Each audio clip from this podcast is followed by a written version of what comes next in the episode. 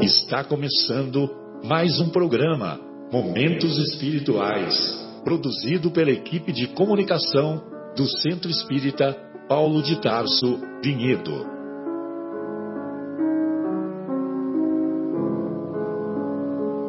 Se guardas contigo o estigma do sofrimento, indagando pela solução dos velhos problemas do ser e da dor, se percebes a nuvem que prenuncia a tormenta e o vórtice traiçoeiro das ondas em que navegas, vem conosco.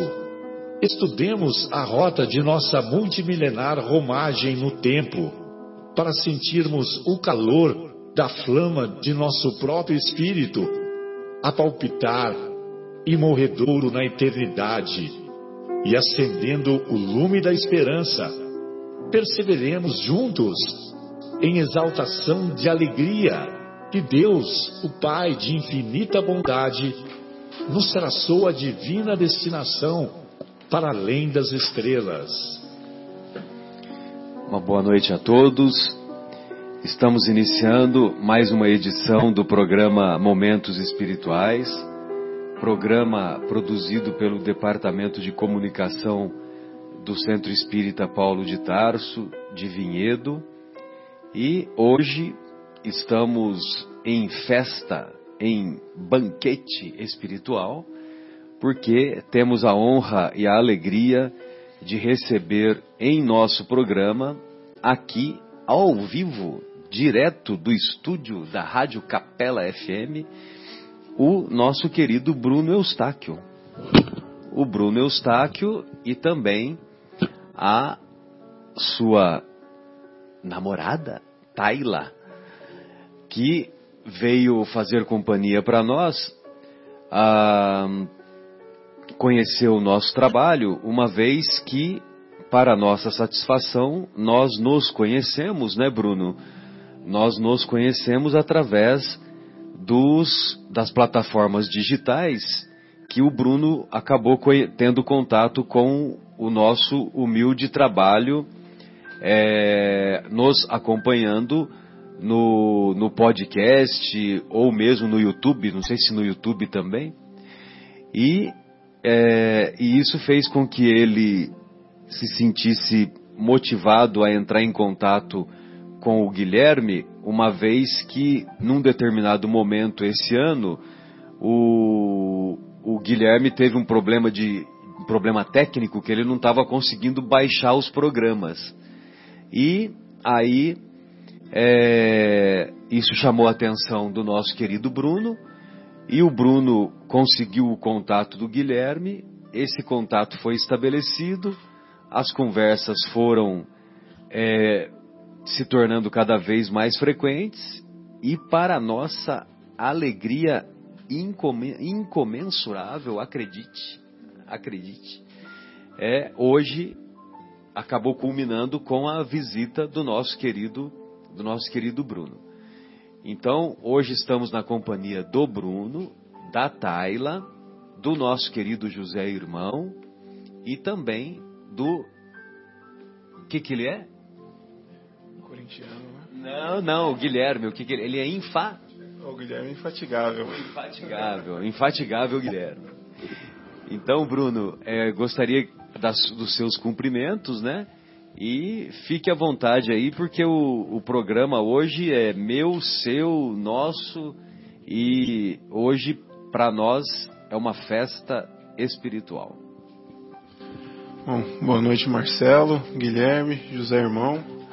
É, se a alegria para você é incomensurável, para mim é usar o clichê, o prazer é inenarrável. Ah, que bom. É, sempre acompanhei o, o, trabalho de vocês aí. A partir do momento que eu comecei a acompanhar, não consegui parar mais de, de acompanhar. Para mim sempre foi é, fonte de estudo, de aprendizado e é uma honra para mim estar aqui. Agradeço muito o convite também o convite para ir lá no, no, no, Paulo de Tarso, no participar do, do Anel de Luz, é uma, uma experiência também muito incrível, tocou muito os nossos corações aqui.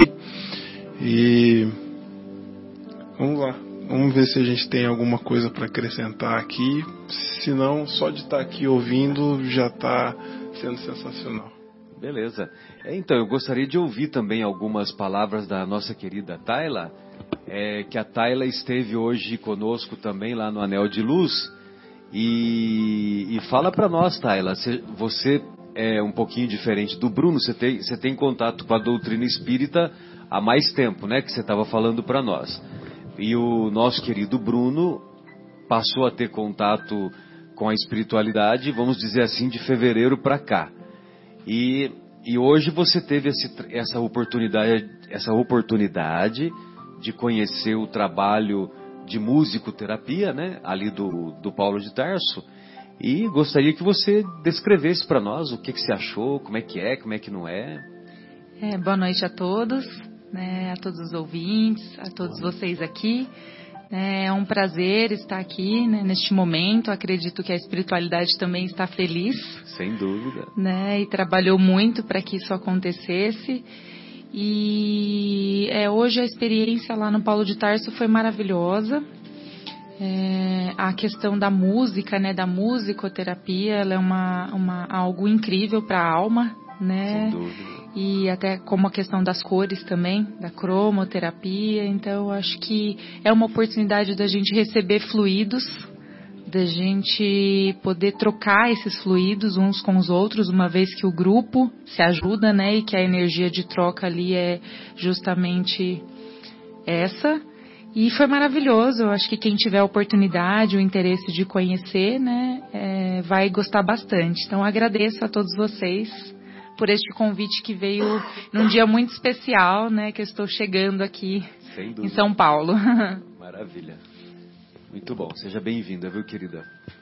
E José Irmão, você gostaria de fazer alguns comentários? Fique aí à vontade. Não, só falar boa noite para o pessoal que está nos ouvindo. É uma alegria recebê-los aqui. Um casal muito simpático. É para a gente realmente é uma festa. Que bom que vocês vieram. Sejam bem-vindos. E como o Marcelo falou, é uma alegria imensa mesmo. Então, boa noite a todos. Guilherme, você que compartilhou bastante, bastante, muitas informações aqui com o nosso querido Bruno, gostaria que você fizesse alguns comentários. É, então, é uma alegria ter vocês aqui. É um prazer realmente recebê-los aqui, tanto na cidade como na nossa casa, como também aqui na rádio.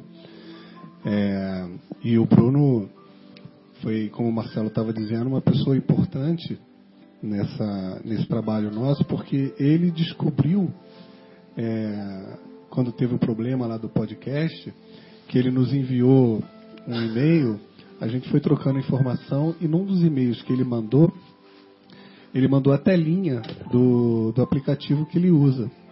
É, e nessa telinha, o que me chamou a atenção foi o número de assinantes, que era aproximadamente 4.700 naquela época.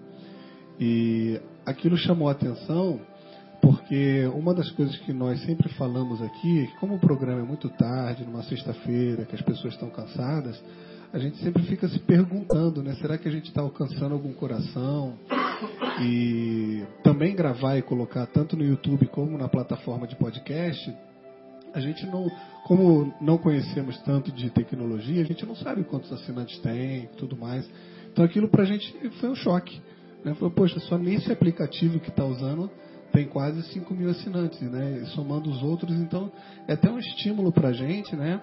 Não, não por é, vaidade, mas até um estímulo no sentido de saber que, é, além de nós mesmos que nos beneficiamos aqui desse estudo, é, essa palavra está sendo é, disseminada e está atingindo outras pessoas que, como o próprio Bruno contou para a gente, estão se beneficiando de alguma maneira. Então é um prazer e venham sempre que quiserem. Não precisa nem de convite, a porta está aberta quando quiserem voltar, tá?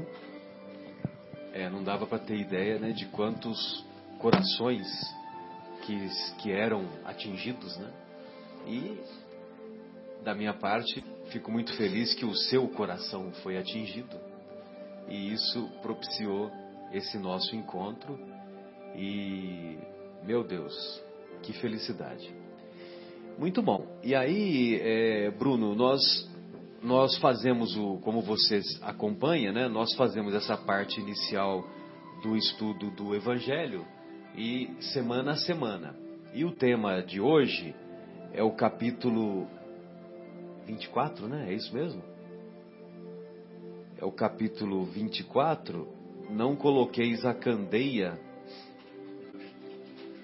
Não coloqueis a candeia sob o alqueire. É, não coloqueis a candeia debaixo do alqueire. É o capítulo 24 e, em particular, o, o tema Por que fala Jesus por parábolas? Muito bem, então nós vamos desenvolver esse tema e, evidentemente, que quando tiver alguns comentários, quem quiser fazer algum comentário, se o Bruno quiser fazer, a Tayla, fica à vontade, viu, Tayla? Nosso querido Guilherme, que já tem uma missão, né, de procurar a, o conjunto Love, né? Muito bem. É o, o, o, conjunto Love é porque é, uma, é um conjunto da mesma época que o Pink Floyd e que e esse conjunto é um conjunto que muito tocou o coração do Bruno, né, Bruno? Então por isso que que nós vamos ver se encontramos aqui no na, na internet. Muito bem. Então, lá na, no Evangelho de Mateus, lá no capítulo 5, capítulo 5 do Evangelho de Mateus, é sempre vale a pena lembrar que os capítulos 5, 6 e 7 são relativos ao Sermão do Monte. Então, Jesus, assim se expressa o Mestre. Ninguém acende uma candeia para pô-la debaixo do alqueire. Põe-na, ao contrário, sobre o candeeiro, a fim de que ilumine a todos os que estão na casa. Ou seja, quando nós acendemos uma candeia, nós colocamos no velador, para que o velador fique no lugar mais alto e ficando no lugar mais alto, evidentemente que vai iluminar a, a todo o ambiente. Nós não acendemos a candeia para colocar embaixo da cama, por exemplo, para a luz ficar escondida. E, evidentemente, que quando nós é, assim é, observamos esse comentário do Mestre, nós também raciocinamos ah, que em, várias, em vários setores de atividade humana, muitas pessoas que são portadoras de conhecimentos querem manter a exclusividade do conhecimento. Mantendo a exclusividade do conhecimento, querem esconder, querem ter para só para si esse conhecimento, e isso equivale a colocar a candeia embaixo da mesa, a colocar a candeia sob o alqueire. Evidentemente que ah, não era essa, não era esse o propósito do mestre, porque é, todos sabemos que o objetivo principal dos seus ensinos e que ele esti estimulou os seus discípulos, os seus seguidores, ele cansou de estimular a fazer o quê? Ide e pregai. Ou seja, ide e pregai, é, levai adiante os ensinamentos que eu vos trouxe. E por isso que ele incentivava os seus discípulos a fazerem o mesmo. E nós vamos encontrar também lá numa, no Evangelho de, Jesus, de João, nas anotações do evangelista João, nós vamos encontrar no capítulo 8, versículo 32, um complemento desse pensamento, em que ele diz em que o Mestre nos, nos ensina: uh, buscai a verdade e a verdade vos libertará. Buscai a verdade. Quando nós buscamos a verdade, nós nos iluminamos. Isso contribui para esclarecer não só a nossa mente, como também os nossos sentimentos. E, buscando a verdade, nós também contribuímos para buscar a libertação. a sermos independentes do ponto de vista espiritual, independentes do ponto de vista psicológico, emocional. E eu até falei para o Guilherme durante a semana que é, os nossos amigos lá do, do, do, grupo do Geraldinho, ou do, do grupo do Geraldinho ou do Haroldo, acho que foi do Haroldo né, que eu te falei, eles têm um, um, grupo de estudos lá que é o Pode Ser, que é do Haroldo, e o Pode Saber, que é do pessoal do Geraldinho, lá de Belo Horizonte, né? Ambos são de Belo Horizonte. E eles, é, então, o, se não me engano, foi no grupo do Haroldo, então eles falaram que tem um pensamento do Emmanuel, que o Emmanuel diz assim: esclarecer é amar. Olha só que bonito, né? Esclarecer é amar. Ou seja, muitas vezes as pessoas buscam a casa espírita, ou a igreja católica, ou os nossos irmãos de outras denominações religiosas, buscando consolo, buscando uma orientação, buscando sair daquela aflição em que se encontram. E muitas vezes eles encontram pessoas, essas pessoas vão atender ao seu, anseio. Lá na casa espírita nós chamamos isso de orientação, que é a orientação espiritual. Então as pessoas buscam a casa espírita e vão ter uma entrevista com alguém, com os orientadores, que são pessoas que fizeram cursos, que são pessoas que estão preparadas para dar as, as, orientações sobre os mais diferentes, é, as, as mais diferentes situações que a vida nos proporciona. E aí então, quando vai essa pessoa buscando uma orientação, o orientador ele vai esclarecer. E o fato de esclarecer significa que ele está dando demonstrações de amor. Né? Quando nós estamos estudando, estamos lendo, estamos adquirindo conhecimento, nós também estamos nos esclarecendo. Esse esclarecimento também é uma manifestação do amor. E se nós pegarmos esse esclarecimento e divulgarmos para as pessoas que convivemos, nós também estamos espalhando o amor. Então veja você, né? A, a importância do papel do professor. Né? Então, o professor, a, ao espalhar o ensinamento, meu Deus, não, é, não, não à toa, não à toa, lá na colônia Nosso Lar, o, o, o, o professor, lá na colônia Nosso Lar, quando ele, aquelas pessoas que são, vamos dizer assim, mais evoluídas, os espíritos né, que se encontram na colônia Nosso Lar, e que são mais evoluídos e que se dedicam a ensinar, o bônus hora deles é dupli, duplicado. É a, a única, pelo menos no nosso lar, a única referência que tem de que é, alguém ganha mais é, é nesse sentido, lá, no, lá na colônia Nosso Lar. É assim que funciona. Quem educa, quem ensina, aí o bônus hora é duplicado. As outras atividades não. Então, para os nossos irmãos professores aqui da terra, em particular do nosso país, que muitas vezes são menosprezados, a carreira de professor hoje ainda até parece que está sendo retomada, mas até pouco tempo atrás ela era muito pouco valorizada.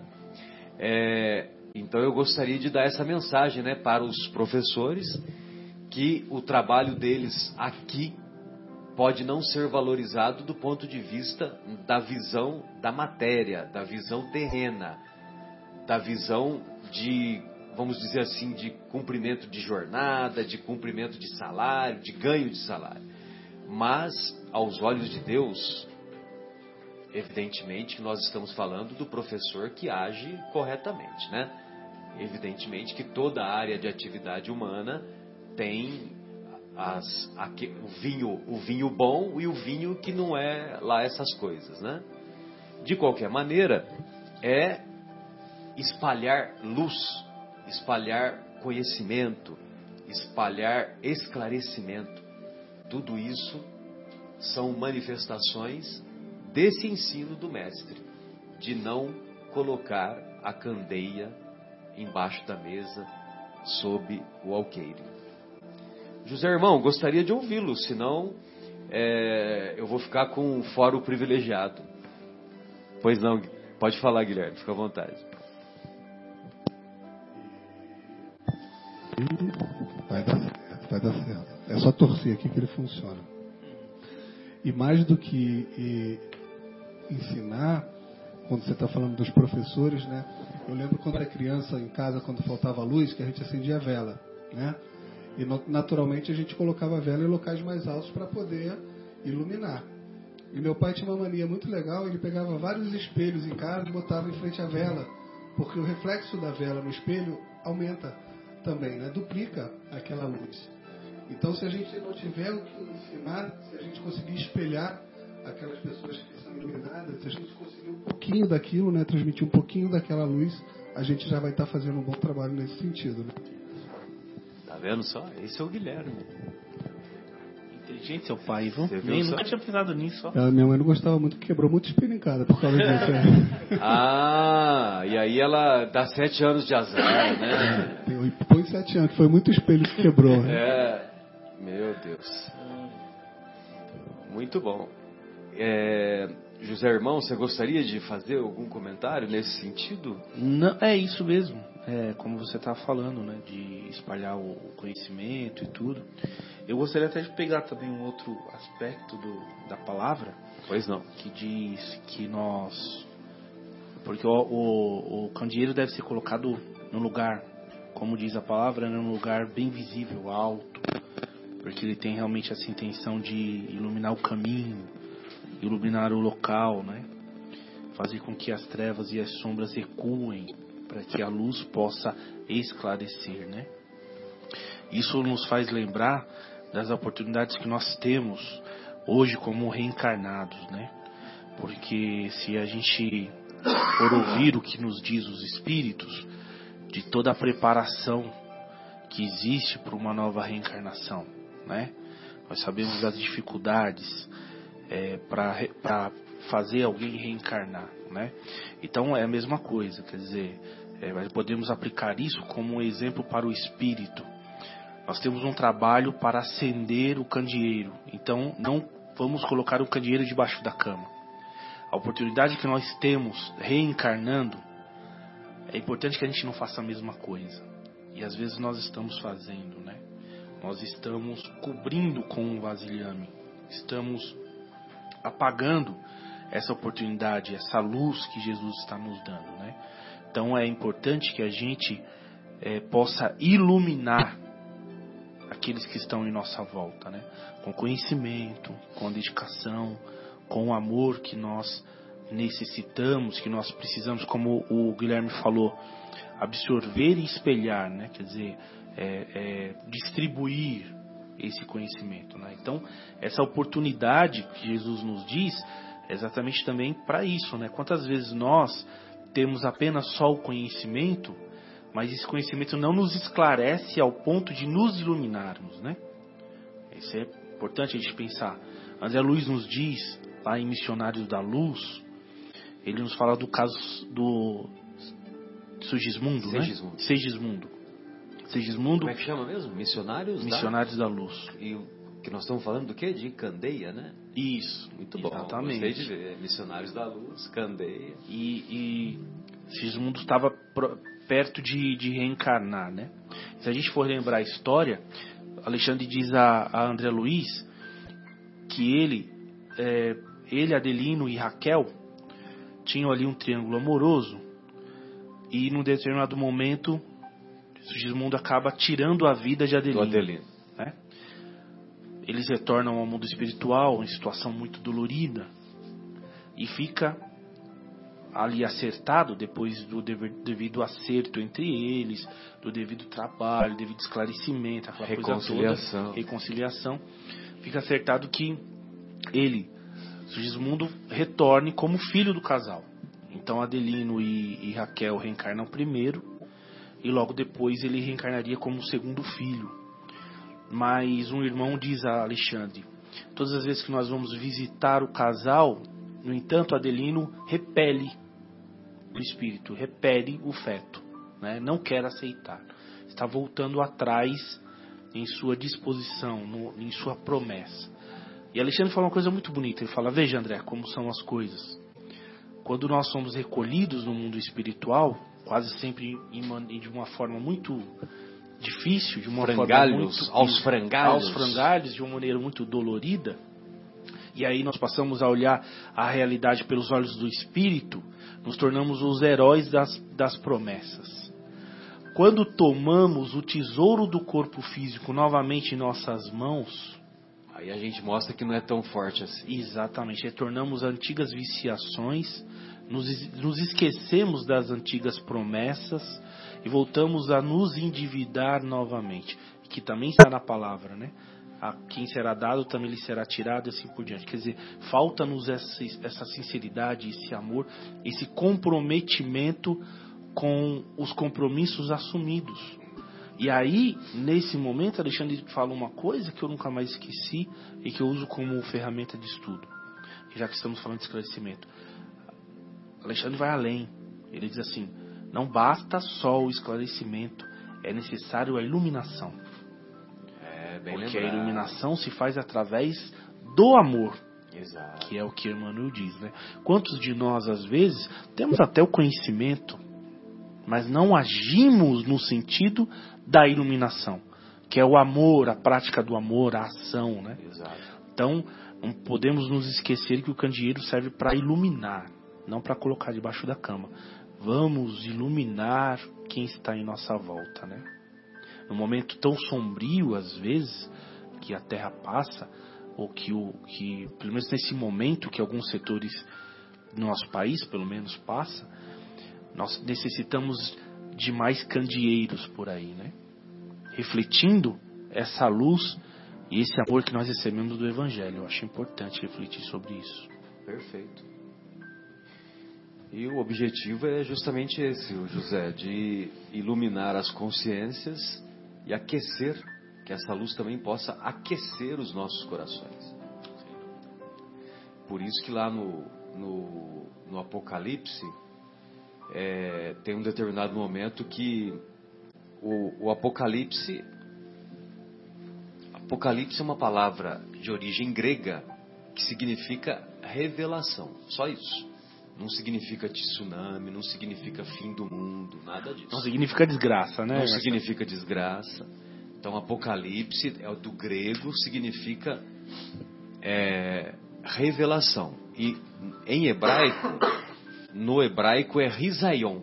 Risaion significa visão. Só que visão no sentido espiritual. Então, se o Apocalipse fosse escrito nos dias de hoje, o Apocalipse seria escrito assim: o Apocalipse é médium João Evangelista, Espírito Jesus, né? Porque foi ditado por Jesus.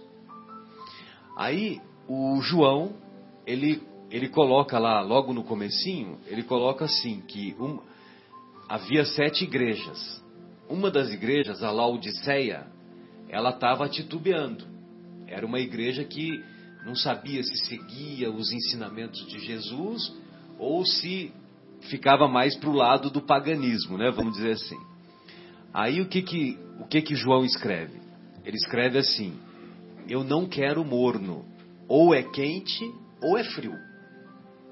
E isso vai na mesma direção dos ensinos do mestre quando ele diz: seja vosso falar, sim, sim, não, não. Por isso que, por isso que fica evidente, né, que quem, quem ditou para João foi o próprio Jesus. É, e, e, ele fala, né, que se, se você não defini, se você não se definir, eu vos vomitarei. Ou seja, né, olha só que uma, uma um termo forte, né? É, ou seja, Jesus nos orienta a tomarmos uma posição, entendeu? Ou quente ou frio. Mas vamos, evidentemente, optar pelo quente, que optando pelo quente, nós vamos ter a luz esclarecedora e também a luz que vai aquecer, que vai desenvolver os nossos sentimentos. Né? Pois não, pois não, Bruno, gostaria de ouvi-lo. Fique à vontade. É, voltando um pouquinho no tema que você comentou é, sobre os livros do no livro do André Luiz lá em nosso lar que que ele fala que quem ensina recebe o bônus hora dobrado. Aham. Eu tenho uma teoria. Pois não. Eu acho que quem ensina pratica a caridade duas vezes. Sim, sem dúvida. Porque para ensinar você tem a, a caminhada do aprender. Exato. E quando você aprende, você tem que se dedicar, você tem que se esforçar. Você tem que aprender a lei com L maiúsculo. Exatamente.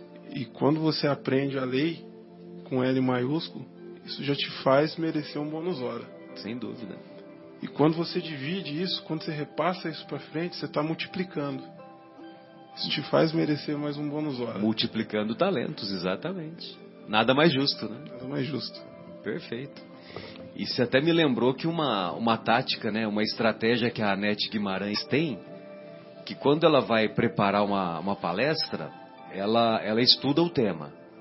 Aí, antes dela fazer a primeira exposição, ela explica o tema para a mãe dela, para os filhos, e explica assim, de maneira a, a ser de fácil entendimento, né?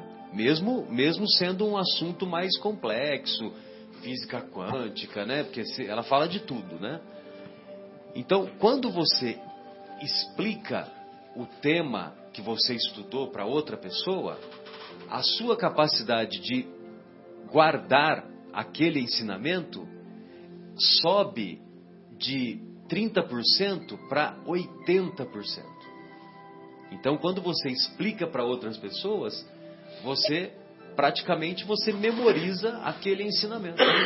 E aí depois que ela deu essas explicações para os próprios familiares, para as pessoas da convivência, ela, ela nem precisa mais ler o tema. Ela vai lá, faz a palestra e pronto. Que já está, vamos dizer assim, no, no automático, né? É, você, por exemplo, você, é, você vai estudar um tema. Aí, se você lê em voz alta, você vai é, guardar 30%. Se você escrever aquilo que você estudou, você também vai guardar 30%. Agora, quando você ensina, quando você explica, aí vai para 80%. Interessante, né? Por isso que realmente merece a duplicação. Vamos fazer a primeira pausa musical? Vamos fazer a primeira pausa e em homenagem nosso querido Bruno. Em homenagem ao nosso querido Bruno, vamos ouvir então o grupo Love com a música Always See Your Face. Sempre vejo o seu rosto. Retornamos então com o programa Momentos Espirituais.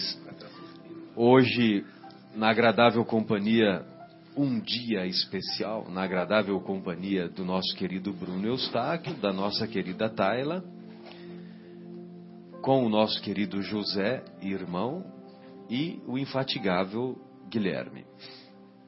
Estamos estudando o capítulo 24, ninguém é, não coloqueis a candeia sob o alqueire, e vamos fazer alguns comentários a respeito de que por que Jesus falava por parábolas.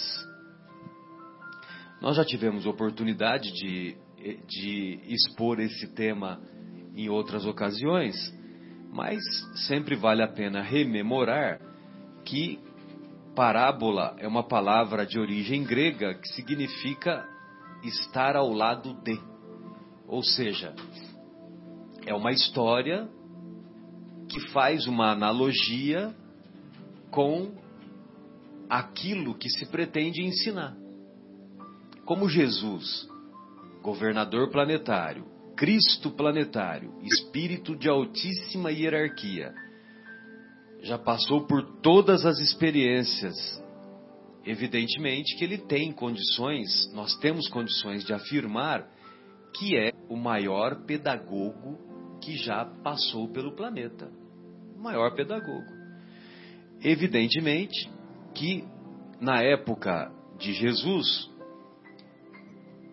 quase 90% da população era analfabeta. E os ensinos eram transmitidos via oral, transmitidos através do, do, do, de contar histórias. Né? As pessoas iam contando histórias umas às outras.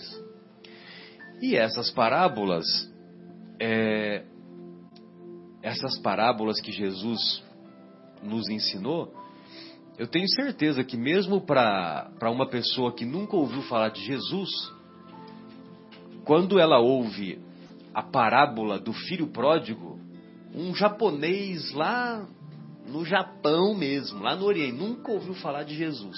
Aí ele fica sabendo da, da parábola do filho pródigo, aí ele, ele fala assim para consigo próprio, ele diz, eu já conheço essa história.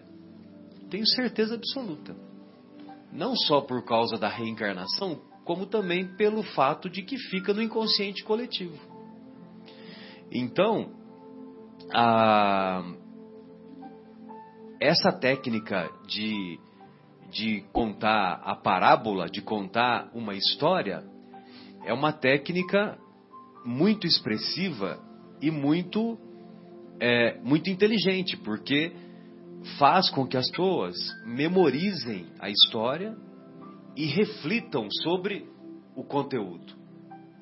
Você pega a parábola do filho pródigo, é uma parábola riquíssima, uma parábola que, meu Deus, cada detalhe que está lá, e evidentemente que nós não, não vamos entrar nela hoje, mas é, quem nunca pensou em pegar os seus bens dos pais, né, e cair fora no mundo e falar, ah, eu vou curtir a vida. Quem nunca pensou em fazer, em praticar essa insanidade?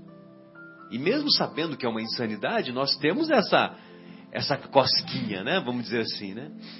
Cosquinha é lá em São José do Rio Pardo, né? Lá em Ribeirão Preto também, né? Fala cosquinha, né? Que Marcelo. Ninguém fala pequena cócega, né? E quem nunca pensou também, quando o filho volta, que o pai dá uma festa, em reclamar. Exatamente. O outro filho vai reclamar, né? É, porque fala, poxa, né? Quando eu li a primeira É. vez, eu falei, ele tem razão, né? Tal. Exatamente. Depois você vai entender a parábola, né? Com mais profundidade. né? Essa parábola é muito rica, né? Nesse sentido. Vai falar, poxa, é verdade, ele estava fora, gastou tudo, voltou, deu uma festa. Então, você se põe no lugar do filho que está ali, e depois você vai ver que não, que aí quando o pai arremata dizendo, né? Exatamente. Que olha, ele estava perdido, Estava e perdido. voltou, aí é um tapão na cara, você fala assim, nossa, coisa linda, né? Perfeita parábola. É sensacional. E, É. e, e as parábolas tem um outro detalhe marcante, ô, ô José, que Jesus nos estimula a refletir. A pensar sobre cada detalhe lá. E nos fazendo refletir, nós memorizamos o ensinamento. Sim. Nós memorizamos o ensinamento. E, e é incrível, Marcelo, como cada passagem da parábola tem um ponto mais profundo, né? Ou histórico, ou mesmo espiritual, que a princípio também passa batido pela gente, que a gente vai ver depois que tem um sentido, como você mesmo tinha falado uma vez pra mim, que eu porque veio do Celestino até o Sim, conhecimento, né? Quando ele fala do homem que estava descendo de Jerusalém para Jericó, que foi atacado, Isso, a parábola do bom samaritano Sim, a parábola né? do bom samaritano. que há um significado dele ter saído de Jerusalém, de ele ter vindo de Jerusalém, descido de Je- Jerusalém para Jericó, né? Quer dizer, Exato. Jerusalém onde as coisas do alto, As coisas sagradas. sagradas, As coisas de Deus. Jericó é onde eles iam fazer as compras, que as coisas mais materiais e tal. Até isso tinha um significado que para quem não se conhece passa batido, né? Exato. E Jesus está dando ali um esclarecimento incrível. Né? É, e quando você desce de Jerusalém para Jericó, Uhum. então você está dando as costas para as coisas divinas. Exatamente. Você está se afastando das coisas divinas. Exatamente. E quando você se afasta das coisas divinas, você fica mais sujeito, Uhum. mais exposto aos ladrões, aos salteadores, aos Exatamente. obsessores. E olha que, né? Né? Olha que riqueza, né? Porque você vê uma história tão simples, você fala assim, não, uma história tão simplesinha. Foi lá, cuidou do homem. Quando você passa a vasculhar, inacreditável. né? E a- as personagens, né? Você vê que todas as personagens são identificadas, Sim. menos aquele homem que foi encontrado morto. Que é um samaritano. Não, o samaritano Ah, sim, foi o desculpa. que É o verdade, samaritano verdade, foi o que verdade. estendeu Sim, mãos generosas. O, o homem deixado semi-morto, ele não é identificado de propósito. É. Por quê? Porque pode ser qualquer um. Qual- de nós. qualquer um. Ele não fala que era um judeu, nem fala que era um samaritano, nem fala Romano, que era um romano, nem grego. nada.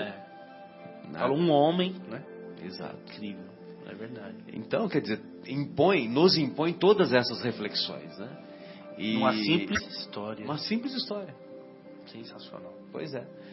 Agora, por outro lado, nós vamos ver na questão 627, 627 de O, Evan- o Livro dos Espíritos, por gentileza. Quer que eu leia? Vamos lá. Uma vez que Jesus ensinou as verdadeiras leis de Deus, qual a utilidade do ensino que os espíritas que os espíritos dão? Terão que nos ensinar mais alguma coisa? E a resposta é essa. Jesus empregava a miúde na sua linguagem, alegorias e parábolas, porque falava de conformidade com os tempos e os lugares. Faz-se mister agora que a verdade se torne inteligível para todo mundo.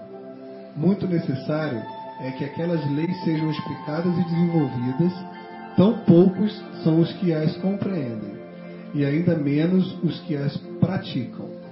A nossa missão consiste em abrir os olhos e os ouvidos a todos, confundindo os orgulhosos e desmascarando os hipócritas os que vestem a capa da virtude da religião, a fim de se ocultarem e ocultarem suas torpezas. O ensino dos espíritos tem que ser claro e sem equívocos, para que ninguém possa pretextar ignorância e para que todos possam julgar e apreciar com razão. Estamos incumbidos de preparar o reino do bem que Jesus anunciou.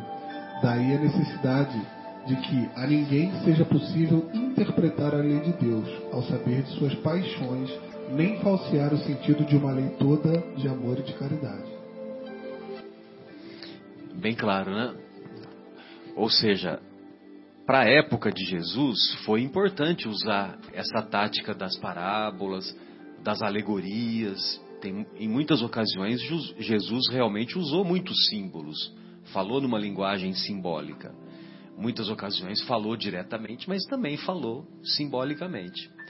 E, e as parábolas, para aquele momento da história da humanidade, era, era propícia. Agora, hoje não. Como a humanidade, lá na, quando Kardec publica o livro dos Espíritos, então a humanidade mais, é, mais amadurecida, com mais conhecimento científico, mais conhecimento tecnológico, etc., etc., então faz-se necessário que, que os seus ensinamentos sejam explicados com clareza.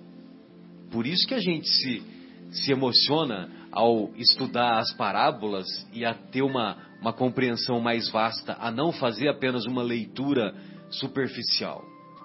E a doutrina nos faculta isso por causa, ah, por causa dos princípios, dos princípios básicos que nós aplicamos na doutrina, que são os princípios, os cinco princípios básicos: Deus, imortalidade da alma, comunicabilidade com os espíritos, reencarnação e pluralidade dos mundos habitados.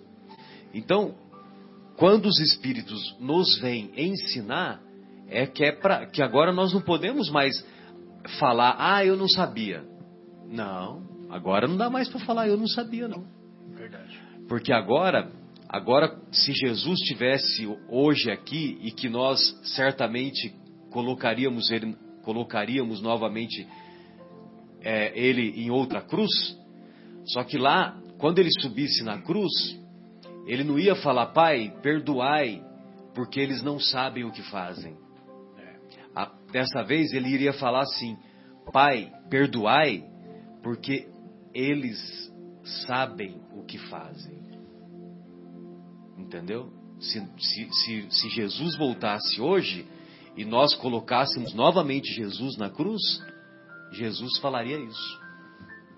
Não é que é, eles não sabem o que fazem. Perdoai, porque hoje eles sabem o que fazem. E aí a responsabilidade é bem maior.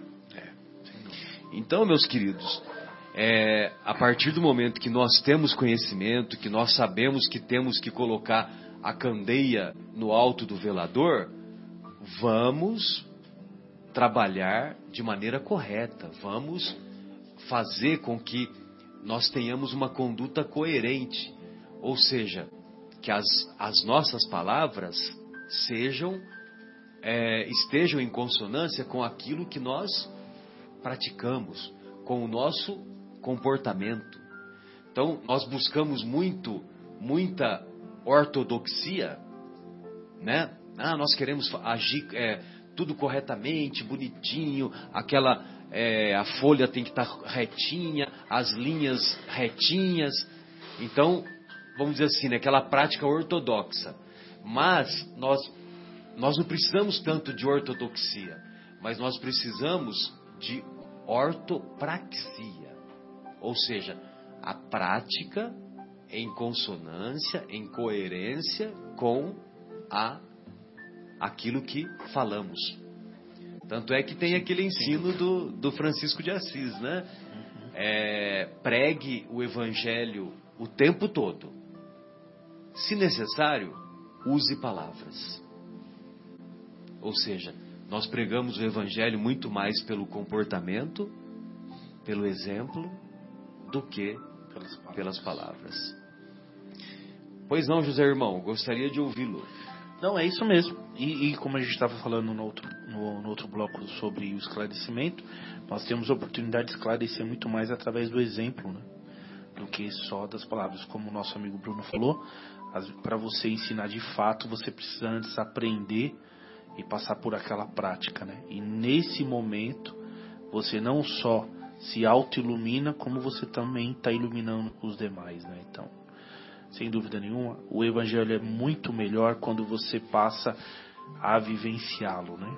Com, com toda a sua sinceridade, porque às vezes, obviamente, que nós temos os nossos problemas, nós temos as nossas limitações, né? nós temos nossos desequilíbrios ainda emocionais e tudo.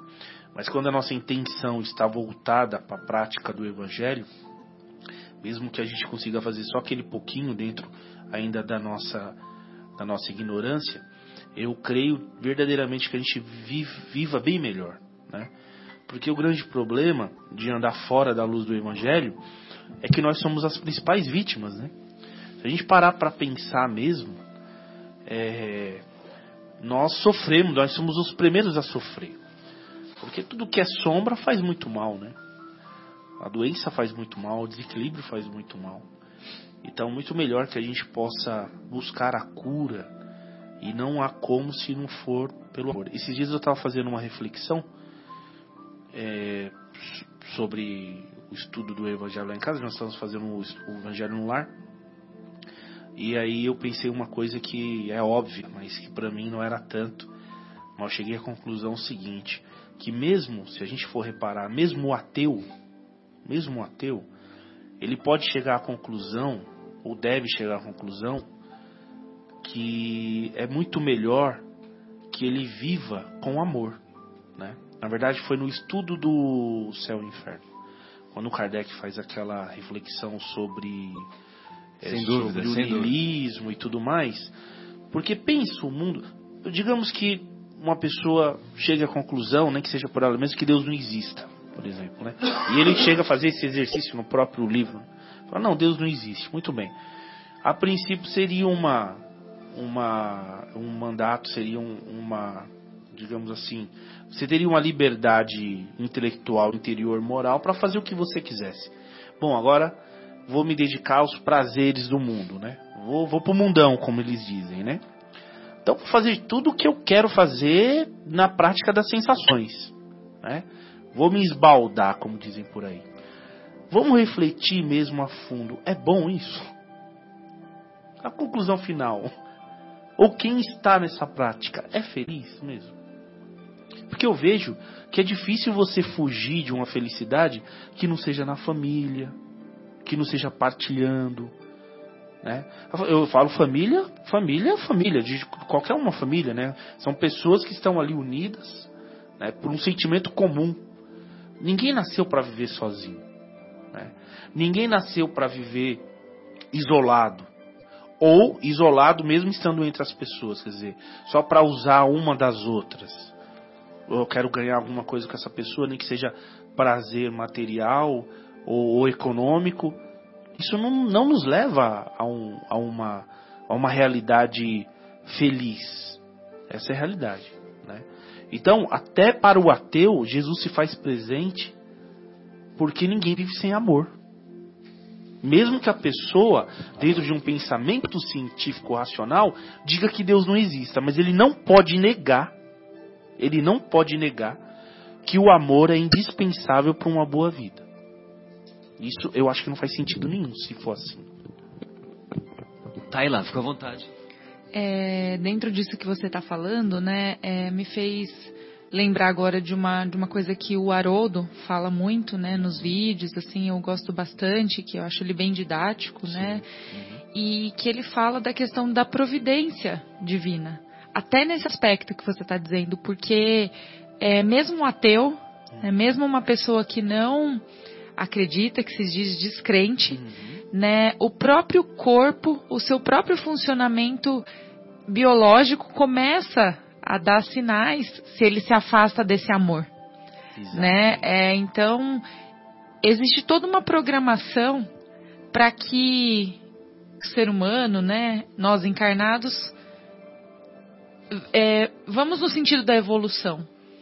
Né? E isso é tão perfeito que, independente se há né, a, a conscientemente né, a questão do, do, de acreditar em algo ou não, a divindade ela opera né, em cada um de nós de alguma forma. E isso, isso é muito é, muito bonito de se ver, né, como as coisas vão acontecendo e como o amor ele ele é o impulso vital, né, para tudo.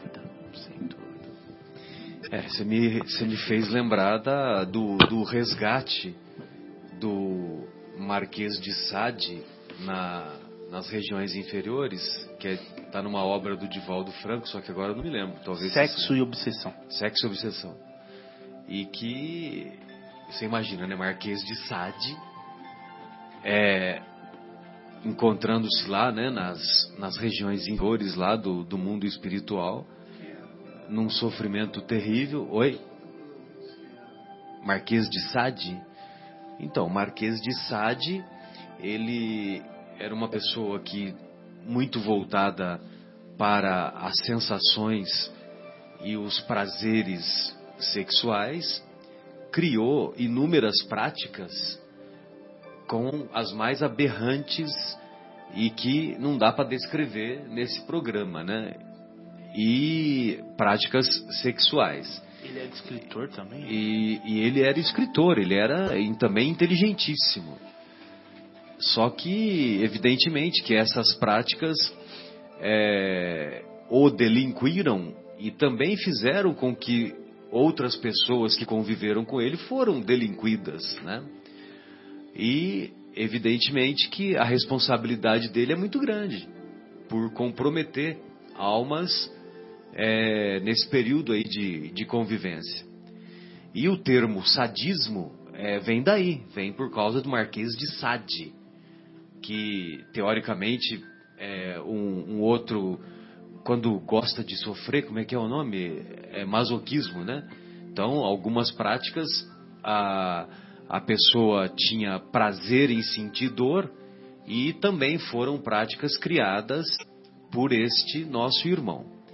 De qualquer forma, quando ele chega lá no mundo espiritual, todo comprometido e ainda é, se mantém é, naquela consciência obliterada, mas ele é, chega um determinado momento, ele começa a ficar entediado por essas práticas.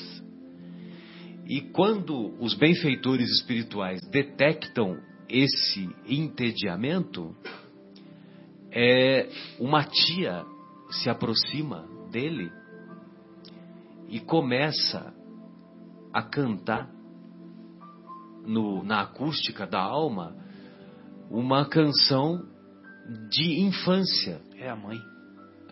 A mãe eu acho que é de outro é de outro resgate, viu, José? Mas pode ser que eu esteja enganado, É a viu? mãe, é a mãe. É a própria mãe no É caso mãe, dele? é. Porque tem um outro tem um outro resgate do do libertação. Do libertação não é a mãe que vai resgatar o, o nosso querido nosso querido padre, aquele padre que foi papa lá, o Gregório. Porque Então, eu, não, eu guardei, a- eu no- guardei no- assim, eu guardei que a, a- o, no caso do Gregório era a mãe que foi resgatá-lo. E a- é, foi semelhante também. Não, não, a mãe intervém e, e pede para André Luiz e o espírito que acompanha André Luiz é, lá no Alexandre. é- Era o. Gúbio. Gúbio, O Gúbio. exatamente. A mãe pede para que Gúbio interceda e vá junto a Gregório. Então, E ele quando- vai, então, ele vai. Só que quando tem o, o, o momento assim, o momento O ápice, ápice, o momento ápice é que tem um parente cantando. No caso do Gregório, eu guardei como sendo a mãe. Pode ser que eu esteja errado. Se eu estiver errado, não tem problema nenhum. É. E no caso do Marquês de Sade, eu memorizei como sendo a tia. Mas também posso, posso ter, ter É, eu- enganado. eu que mas a era mas- alguém, mas qualquer era alguém forma- vinculado ao coração, É, alguém isso, que muito tocava. É, é é Um parentesco. É a intenção que vale. Exato. É, Era, era alguém da família. Era alguém da família que muito tocava o coração do, do, do Marquês de Sade. Exatamente. E aí, quando ele ouve uma canção, olha só, uma canção de infância, aí o, o coração dele é tocado e ele se deixa levar por aquele, por aquele coração espiritual que foi resgatá-lo e ele, então, ele é resgatado então. Né? Então, quer dizer, é uma história muito bonita de uma é lindo, pessoa é que linda a passagem, né? É. Que eu- na época eu li, eu falei, que golpe baixo. que eu falei, porque realmente não tem como você, né? Exato. Naquele momento é, é, é maravilhoso. Ele diz que ele, ele solta um choro guardado há séculos. Há séculos, exatamente. Que é uma coisa emocionante. E, e aí, o, o, o Zé, o que eu acho que é interessante é isso, é que, veja você, né, um, um espírito que executou práticas tão lamentáveis, ficou entediado, e aí depois ele foi resgatado por uma música infantil. Olha lá, a música, novamente, né, a musicoterapia, né? Porque aquele momento sublime dele, que talvez, né? Ele não tivesse tão contaminado ainda, que volta toda aquela carga emocional, aquele momento, né? Exato. É incrível, na verdade. Sensacional. Vamos lá então, Guilherme, para uma nova pausa musical? O que, que você encontrou? É, então, já que a gente está com o Bruno e com a Thalia aqui, vamos fazer o seguinte. Ele falou que esse grupo Love influenciou bastante o Pink Floyd, né? Então, é, até por conta da história que ele contou pra gente lá, eu vou botar uma música chamada Wish You Were Here, de Pink Floyd, que tem um trecho que fala assim, ó. Como eu queria que você estivesse aqui. Nós somos apenas duas almas perdidas nadando no aquário, ano após ano, correndo sobre o mesmo velho chão. Que que nós encontramos os mesmos velhos medos. Eu queria que você estivesse aqui. Vamos lá. Beleza, Pink Floyd. Retornamos com o programa Momentos Espirituais. Hoje, na agradável companhia do nosso querido Bruno, da nossa querida Tayla, do não menos querido José Irmão e do infatigável Guilherme. Estamos estudando o capítulo 24 de O Evangelho segundo o Espiritismo. Não coloqueis a candeia sob o alqueire.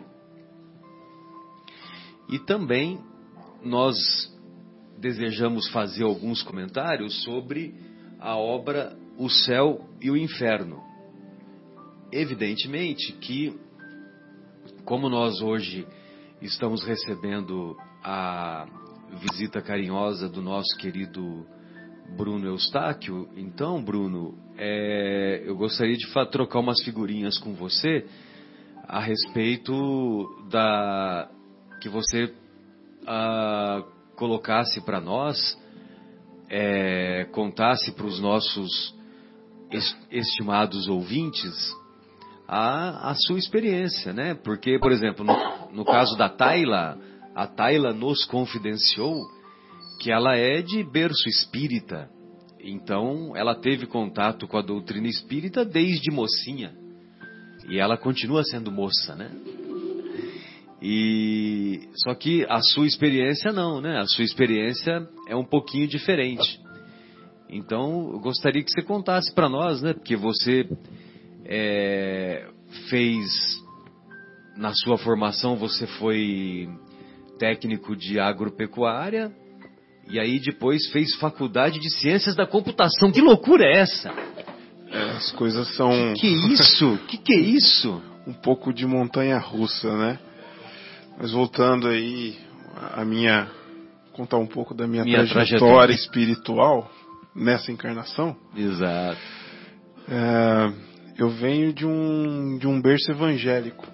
Perfeito. É, os meus pais são são evangélicos e eu cresci é, frequentando a, a, a igreja evangélica. E eu sempre, sempre tive muito gosto pela leitura. Então eu, eu era criança e eu, eu lia a Bíblia, estudava lá, pegava desde a da, da, da Gênesis, mas lia como um, um, um, livro de histórias. Eu não lia tentando tirar nenhum significado. Então eu gostava muito do, do começo né, da, da Gênesis, que falava da criação do mundo, né?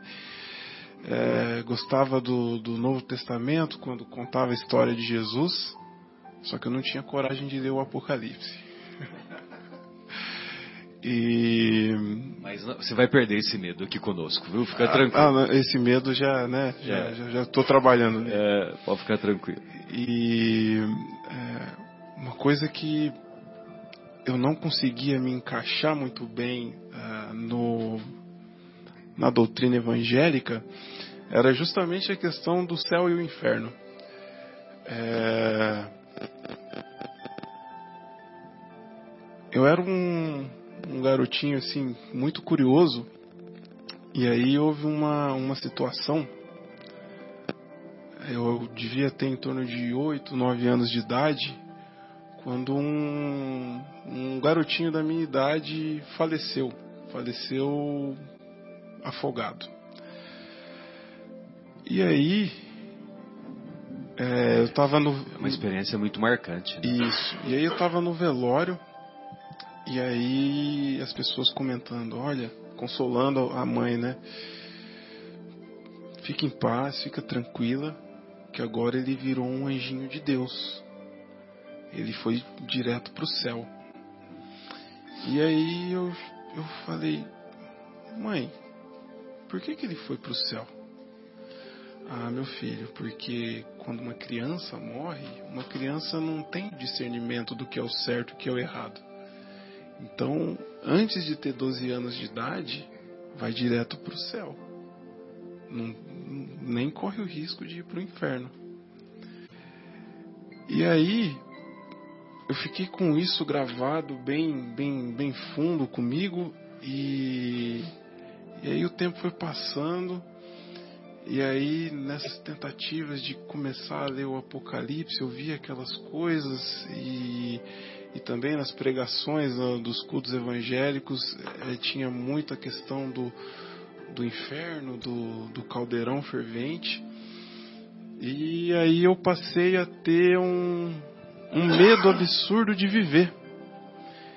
Então eu tinha um medo que eu pensava o seguinte: eu acho que é muito melhor eu morrer agora, antes dos meus 12 anos, porque eu vou direto para o céu.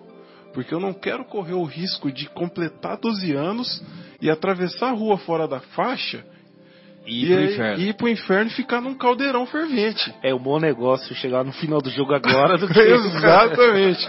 Eu também Exatamente. pensei como você assim uma época, viu, Bruno? Quando eu era Exa- criança, pensei a mesma coisa. Exatamente. Nossa, E, e, assim, me leva que eu quero ir direto pro céu. É Exato. Não, e assim, uma coisa que o que fez eu tirar, eu tive uma ideia muito fixa nisso, que o que fez eu parar de pensar nisso foi que eu lembrava da mãe do menininho, do tanto que ela estava sofrendo. E aí eu pensava, não, mas se eu for agora, se eu me matar, Eu vou fazer minha mãe eu vou sofrer. fazer minha mãe sofrer igual a mãe dele. Eu não quero que minha mãe sofra igual a mãe dele.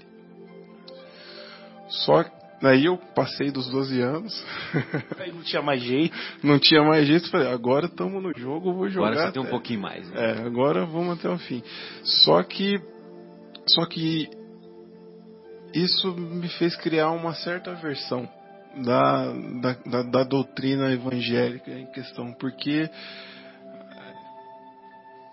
a, a oposição do, do céu e inferno, uma coisa muito boa e uma coisa muito ruim, e a gente aqui no meio, na, na linha muito tênue do que separa um para o outro, eu, eu corri com medo. E aí, Que depois de mãe, um, que mãe pode ser feliz no céu se o filho está Se sofrendo filho- no caldeirão do se inferno. o filho está do outro lado? Exatamente. E né? aí, Ou o contrário também, né? Exato. E aí eu, eu me afastei totalmente da religião nessa época. É, es- nessa época não, a partir dos meus 16, 17 anos. E aí eu passei a me declarar agnóstico. Perfeito. Não tinha religião, mas acreditava em Deus. E aí o tempo foi passando, eu fiz o, o curso técnico agropecuário, depois eu fiz a, a faculdade de, de ciência da computação, e aí eu fui para São Paulo para trabalhar. E, e por que essas, essas duas áreas tão afins, tão semelhantes? Olha, é, Não, só de curioso, né? Sim, é, é, tem uma, uma explicação bem lógica. É, primeira vez que eu vi um, um computador, eu me apaixonei. A partir do primeiro momento que eu vi o computador, eu falei: eu quero trabalhar com isso aqui. É o que eu quero. Só que eu venho de uma família de, de origem humilde. E aí eu não tinha é, muita condição de estudo além da, da- do ensino público. Ah, então o curso técnico foi a curso- alavanca, né? Exatamente. Entendi. O curso técnico foi uma oportunidade de fazer um curso oferecido pela Unesp lá em Jabuticabal. Sim. E aí era um colegial, é, o colegial junto com o curso técnico que acontece dentro da Unesp. E aí, é, uma vez eu vi um cartaz na escola e falei, olha, eu vou. Eu fui pelo nome. Eu vou estudar para esse vestibulinho aqui, porque se eu fizer um, um colegial na Unesp, vai ser melhor do que eu fiz fazer um colegial na escola estadual Luiz Marcari. Aham. E foi por isso que eu fui fazer a- o curso técnico agropecuário. Mas aí, assim que eu, eu finalizei o meu colegial, eu voltei para minha para o meu desejo inicial, que era O fazer ciência da, da computa- computação. Exatamente. E E, nenhum conhecimento é perdido, né, Bruno? nenhum conhecimento é perdido. E nesse caso, a vivência, né? A vivência de sair de casa e morar num, regime de semi-internato, que é o caso lá da, da Unesp, eu acho que é uma das vivências que a gente tem que passar quando a gente vem para cá. É uma vivência que eu, que eu precisava passar. E voltando, é, e aí eu, eu era agnóstico até eu terminar a faculdade, trabalhar e começar a ganhar dinheiro. Que aí eu virei ateu. Aí virou ateu mesmo. Aí eu virei ateu. Aí eu não quero saber de nada. Aí eu não quero saber de nada, eu só quero, Quero saber de juntar meu primeiro milhão. Já, já tava na beirada, pulou, né? Já tava na beirada, falei. Exatamente. Agora eu vou. E aí eu, eu continuei, fui seguindo esse, esse caminho dos, dos prazeres,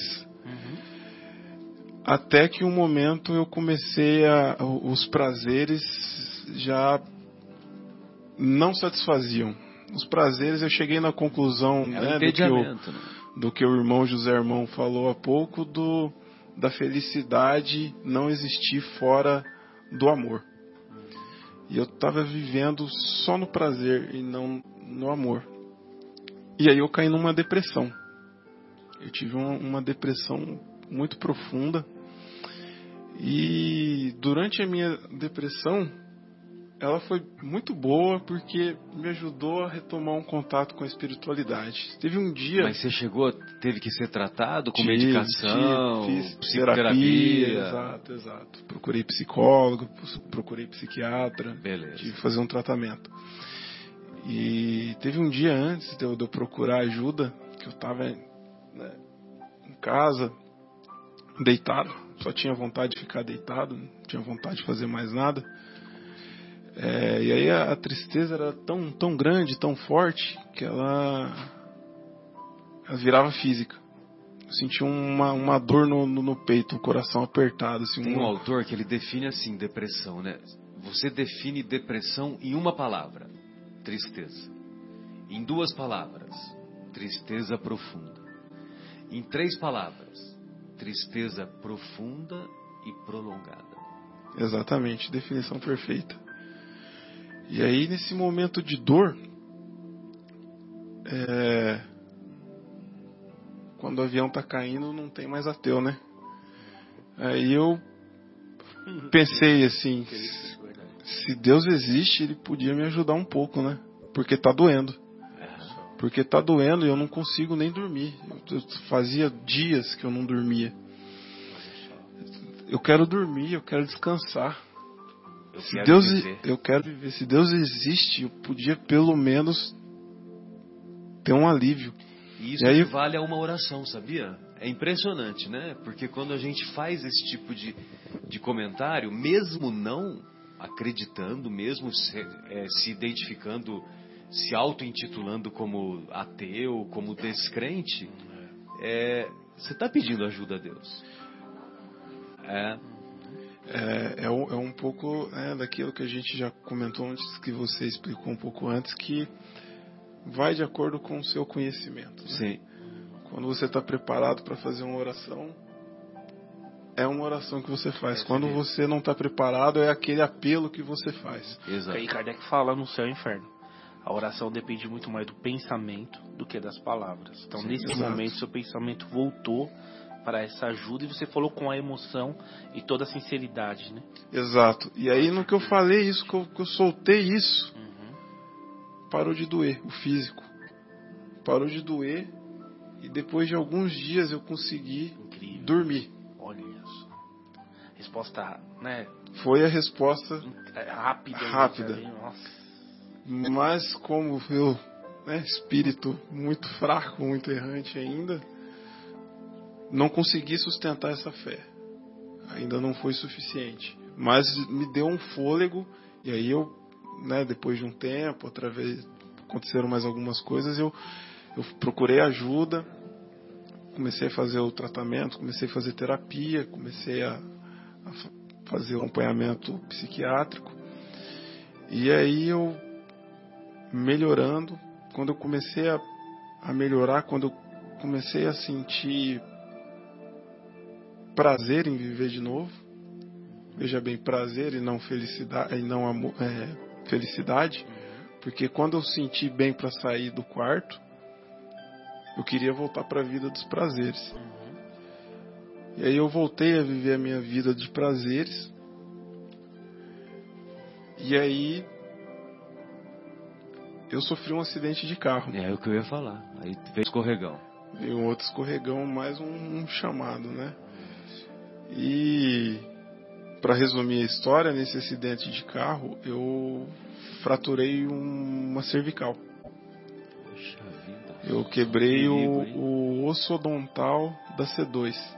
Eu quebrei 70% do osso. Meu Deus. A Laís Souza, ginasta, que quebrou 100%, ficou paraplégica. O paraplégico. É, e aí quando aconteceu isso e o acidente foi do jeito que foi, eu ter sofrido uma lesão do jeito que eu sofri.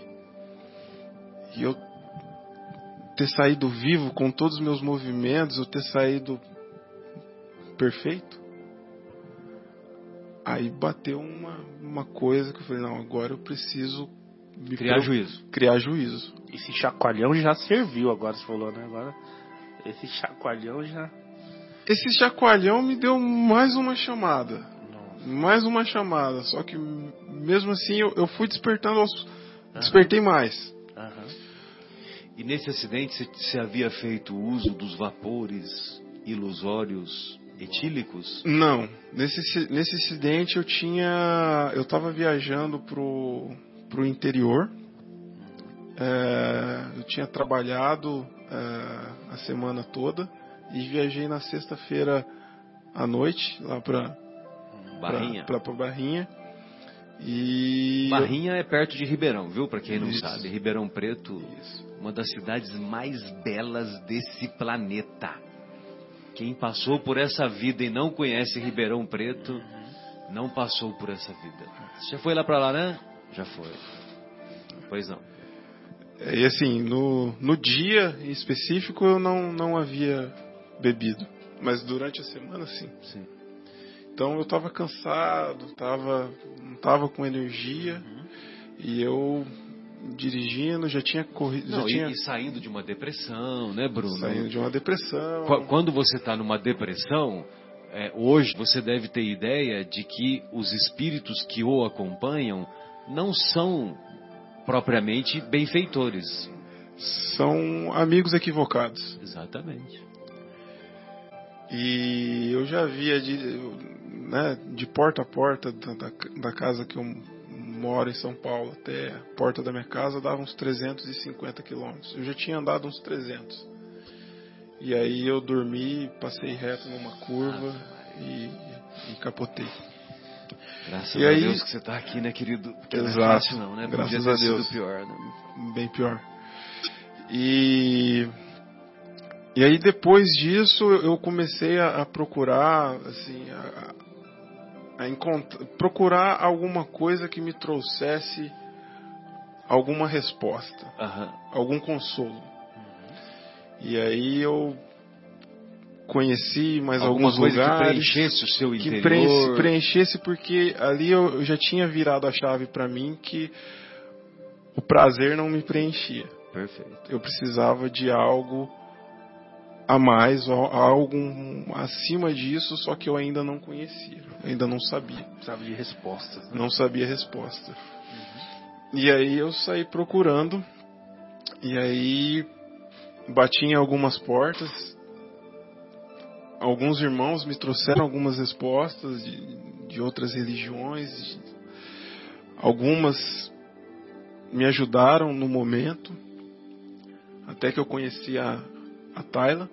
E a partir da Tayla eu comecei a, a estudar e a, a entender o Espiritismo e que é a doutrina que eu sigo, que me conforta e onde eu encontro as respostas no, no Evangelho, nas, na, nas obras do, do, do, Kardec, nas obras do, do Chico, nos estudos dos nossos irmãos né, do Haroldo, aqui ouvindo, acompanhando o trabalho de vocês.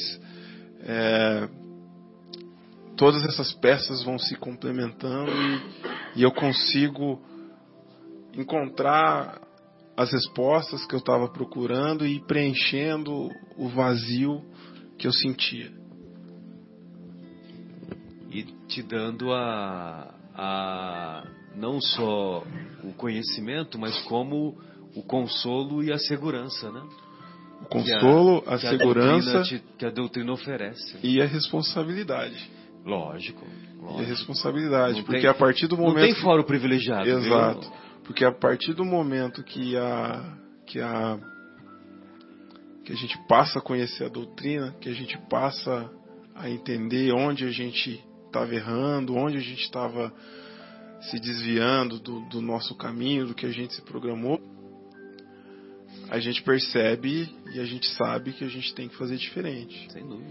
Que a gente tem que recuperar, que a gente tem que seguir a caminho da luz.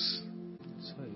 E, e ô Bruno, tem a questão do teu amigo também que te deu o livro dos espíritos, né? Mas antes você perguntou se eu fui para Ribeirão, eu estava sem microfone aqui para Ah, responder. sei, sei. É, dizem que o chopp sem álcool mais famoso, né, do Brasil é lá no Pinguim, né? Chopp Lá- sem álcool. É que a gente está no programa espírito, então tem que ser Desprovido. sem de- álcool, né? Desprovido. Mas é legal. Né? Fica feliz, né? Se for Mas de o- a minha dúvida em relação aos chopps de Ribeirão, aos chopps de Ribeirão, a minha dúvida é a seguinte: é bom mesmo ou é porque é muito calor, hein, Tayla? Ah, hein? Eu também não sei, né? Eu também, né? Nós também não somos é, entendidos, né? Eu posso responder, né? Pode eu já responder. falei que eu já tive uma vida de prazeres, então É. lá atrás eu tomei o chopps do, do O pinguim. E é uma união das duas coisas. Ah, É sim. o- O, é calor- muito bom. O chopps é muito bom e o calor é, é convidativo. Facilita, né? Facilita. Muito bom.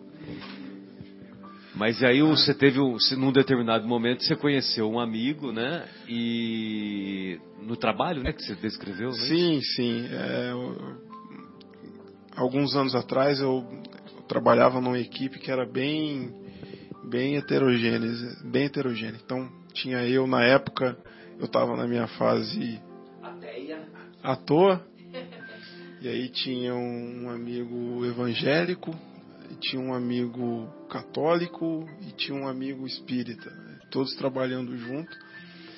E a gente tinha assim no- nos intervalos, na pausa do café, a gente tinha umas discussões religiosas, metafísicas, transcendentais, etc. E eu acho que aí já é um pouquinho do trabalho da, da espiritualidade. Depois dessas nossas é, é, conversas ali em grupo, eu sempre chegava e, e- e- e conversava sobre o, o mesmo tema com cada um deles separadamente, sem, sem a, a paixão inflamada do debate. E era um costume meu, mais para conhecer mesmo. E aí um dia um, um- o amigo espírita me deu um- o livro dos espíritos de bolso. Não só para mim, ele chegou e, e deu para todos Deu ali. pro católico, deu pro protestante. Deu para o protestante, se não me engano, o protestante recusou. E, e aí eu, eu guardei o E livro. o católico? O católico Aceitou. aceitou, aceitou. E, e aí eu guardei o livrinho e foi ah, uma das primeiras coisas que eu, que eu fiz quando eu comecei a, a querer aprender um pouco mais sobre o espiritismo. Eu perguntei para para Tyler como é que eu como é que eu faço, é- por onde eu começo? Aí, fala aí alguma coisa. Aí ela falou: ah, você você tem um livro dos espíritos. Você já me falou que você ganhou um livro dos espíritos uma vez. Começa lendo ele. Eu comecei lendo o livro dos espíritos. Foi demais para mim. Aí eu comecei a. Eu pensei, bom, deixa eu achar al- algum podcast que que resume essa história para mim. E aí eu, eu comecei a procurar nos podcasts e aí eu achei o canal aqui do, do, do CEPT. Do nosso programa, né? do, dos- do programa Momentos Espirituais. E aí eu rodei lá em todos os episódios e eu, eu ouvi justamente. o- Esperanças e o- consolações. não, não. O que eu ouvi primeiro foi- foram os episódios sobre a, a conclusão dos livros dos Espíritos. Ah, é. Conclusão. As conclusões. Então eu, que, eu fui ver justo o resumo. É, foram o, o, o, o- o resumo da conclusão do livro. É. Falei, bom, bem mastigadinho, assim. Aí depois de ter essa dose bem mastigadinha, que foi algo que, que eu consegui entender, aí eu voltei pro começo. Agora, agora que eu entendi mais ou menos a, a conclusão do fim, A jogada. a jogada, deixa eu voltar pro começo e aprender direito. E, a- e é onde eu tô agora, no comecinho, Só que as, aprendendo. con- as conclusões, se você pegar lá o livro dos espíritos, as conclusões, elas fazem parte do livro quarto. O, o livro dos Espíritos ele tem quatro partes. O livro primeiro, que são as causas, as causas originais, vamos dizer assim, as causas primeiras, né? Que, que originou a Gênese, originou a obra a Gênese. Aí depois tem o livro segundo, que é a vida espiritual, que originou o livro, o livro dos médiuns. Aí depois tem as leis morais, que é o livro terceiro, que originou o Evangelho segundo o Espiritismo. E o livro quarto, que é das esperanças e consolações. O Espiritismo ele é conhecido como o Consolador, né? Então a última, a última parte é das esperanças e consolações. E lá no finalzinho é que tem as conclusões. Aí sim, a conclusão abrange tudo, entendeu? Mas o livro quarto originou o céu e o inferno. Ou ou a justiça divina segundo o espiritismo. Ou seja, Lá no, na obra O Céu e o Inferno, há vários relatos do, das mais variadas situações em que os espíritos se encontram após a desencarnação, após abandonar o corpício. Entendeu? Então é muito legal porque tem a situação dos espíritos que tiveram uma conduta apropriada aqui e tem vários relatos de espíritos que não tiveram uma conduta apropriada. Entendeu? Com inúmeros, inúmeros exemplos. Inúmeros exemplos. E, de nossa parte, sempre vale a pena nós termos é, em mente que, na visão espírita, o céu e o inferno, eles nada mais são do que estágios de consciência não são lugares geográficos propriamente ditos, mas são estágios de consciência. Por exemplo, hoje, para mim, é o céu. E é o céu aqui encarnado, né? Porque eu estou conhecendo o Bruno Eustáquio, com essa história maravilhosa, estou conhecendo a Ribeirão Pretana. Eu morro de inveja de quem mora em Ribeirão Preto. Eu sempre quis morar em Ribeirão Preto. E então, quer dizer, e, e toda essa história que nós nos conhecemos, tal. Então, para mim, para mim e pro, pro Guilherme em particular, né, que nós co começamos a história, né, o nosso querido José Irmão, os outros amigos que não puderam vir, sabe, Bruno? Para nós, hoje aqui é o céu. Você entendeu? Então, por isso que nós falamos no início, né, que é realmente um banquete espiritual para nós, entendeu? E você compartilhando tudo isso conosco, e justamente no, numa data em que o, o tema que nós escolhemos para é, dar prosseguimento junto com a parte do Evangelho era justamente a obra O Céu e o Inferno. E você, você pegou a parte lá do, do finalzinho, que é a parte que você entendeu a jogada, que é da, de dar esperança e consolo. Porque se nós espíritas, na nossa prática diária de convivência, não somos capazes de, trans, de transmitir esperança e consolo para as pessoas que estão cruzando o nosso caminho, nós estamos fazendo o nosso papel de maneira equivocada. Exatamente. É, e, é, grato pela, pelas palavras emociono, mas é, referente ao ponto que, que você comentou que o céu é o nada mais é do que o estágio de consciência. A gente vê isso muito claro no Obreiros de Vida Eterna, naquele episódio que o André Luiz, junto com, se não me engano, junto com o Jerônimo, Aí eu já não lembro. Não lembro, não lembro. Com... Não lembro dos, do nome dos personagens. É, mas se não me engano é, era, era ele, o Jerônimo o e Guilherme a Luciana. que tá mais, mais fresquinho aí que ele está acompanhando a radionovela. É, e, a radionovela eles... do nosso como é que ele chama? O Rodrigo nosso, Severo. O nosso Rodrigo Do Severo. grupo o ca- Jericó, o catarinense. que, que tem um grupo que grava radionovelas das obras de Chico e em breve vai participar conosco aqui. Ele, ele é do Sul, então ele vai participar de uma entrevista é, pelo telefone. Ele vai nos dar essa, essa honra aí. E, e- e na, na E, obra. Desculpa. Você tem razão. É, o assistente Jerônimo. Exato.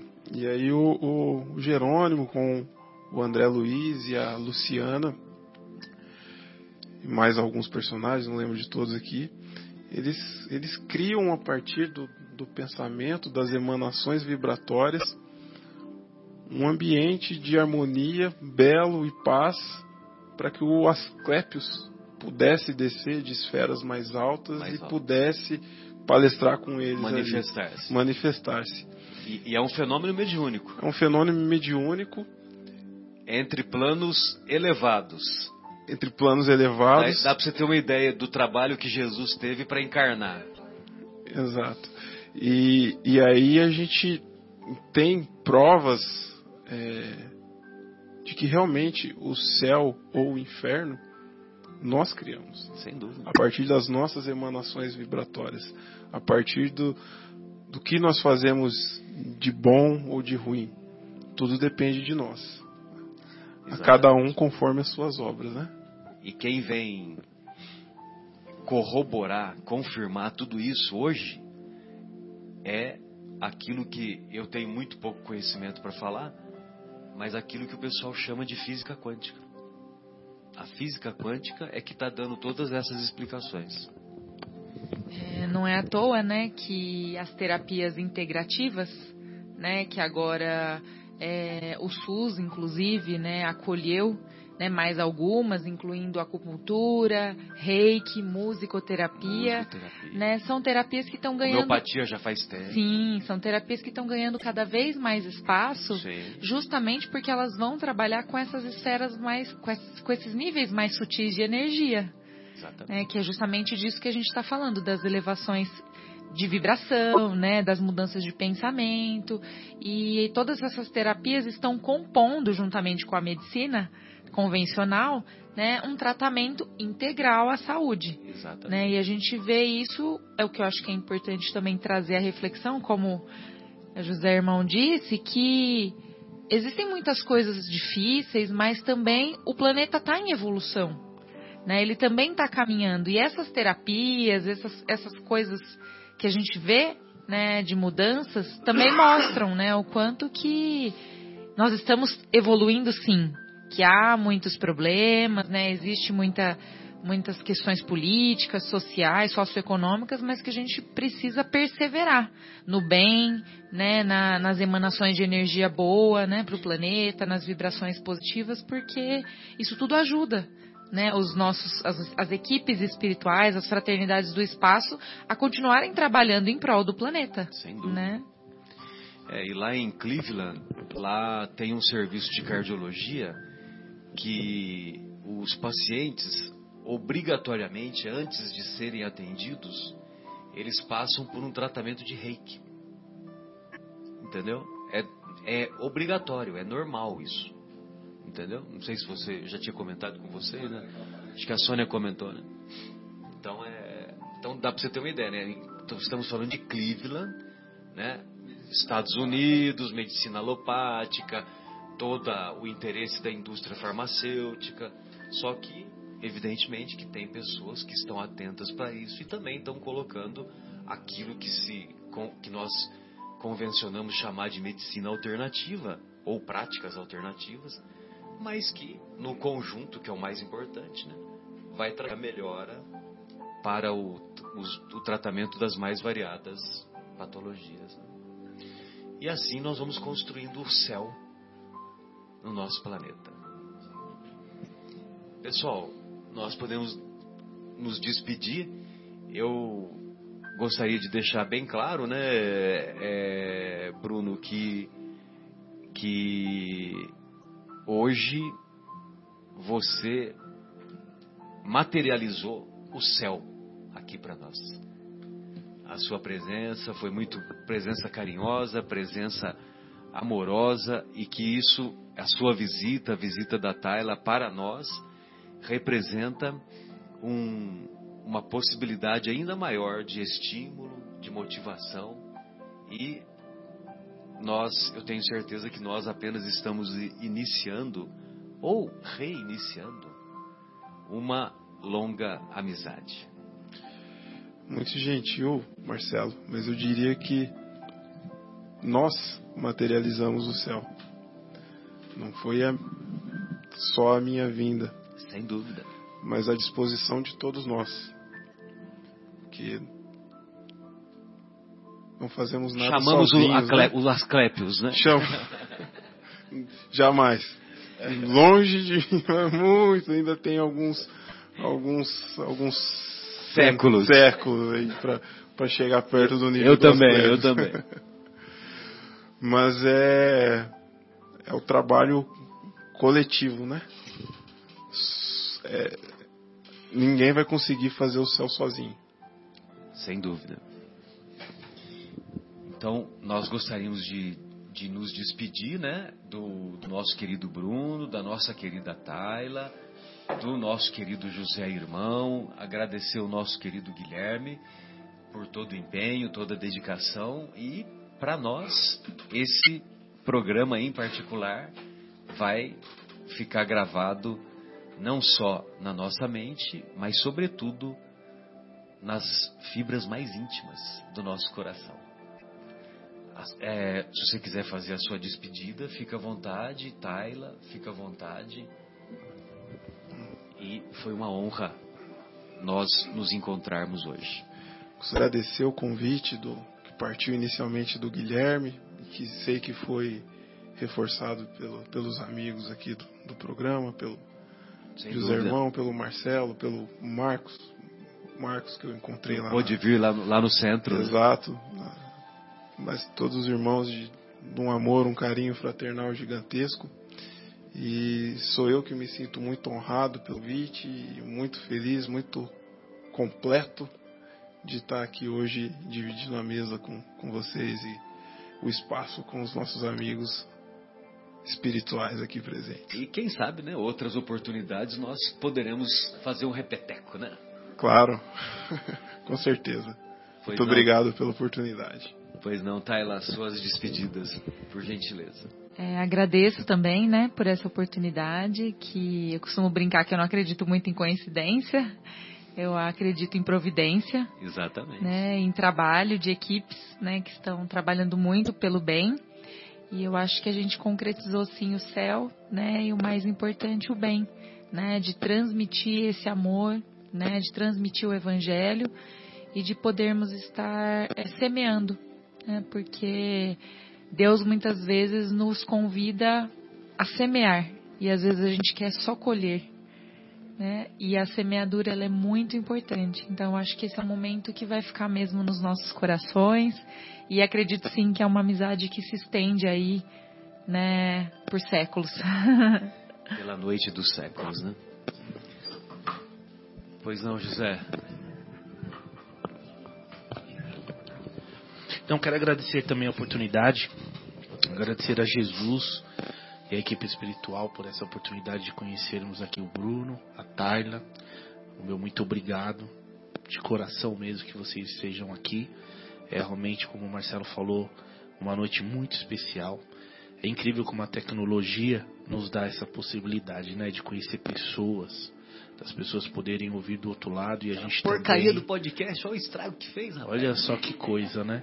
E poder trazê-las aqui e a gente poder conversar, abraçar, estar junto, né? E uma amizade realmente que vai ficar. Então, eu agradeço de todo o coração por esse carinho de vocês terem vindo aqui e agradeço a Jesus e a equipe espiritual por essa, por essa bênção, por essa dádiva, viu? Boa noite a todos, meus amigos. Um grande beijo. Guilherme, suas despedidas, por favor. E então, só reforçando, obrigado pela presença de vocês. A porta está aberta, quando quiserem vir, não precisa nem avisar, aparece aí. E, e que seja o início também de uma longa jornada para vocês, que contaram a história de vocês aí. E que todos nós e todos os ouvintes tenhamos aí um, uma noite de paz, um fim de semana iluminado. Estamos começando o mês de setembro hoje, né? Então, um mês feliz a todos aí. E sexta-feira que vem, dia 8, né? Depois do feriado. Estaremos aí. Estaremos aqui. E até sexta-feira que vem. Um abração. Tchau, tchau. Você está ZYU 604, Associação de Desenvolvimento Cultural e Artístico do Bairro Capela. God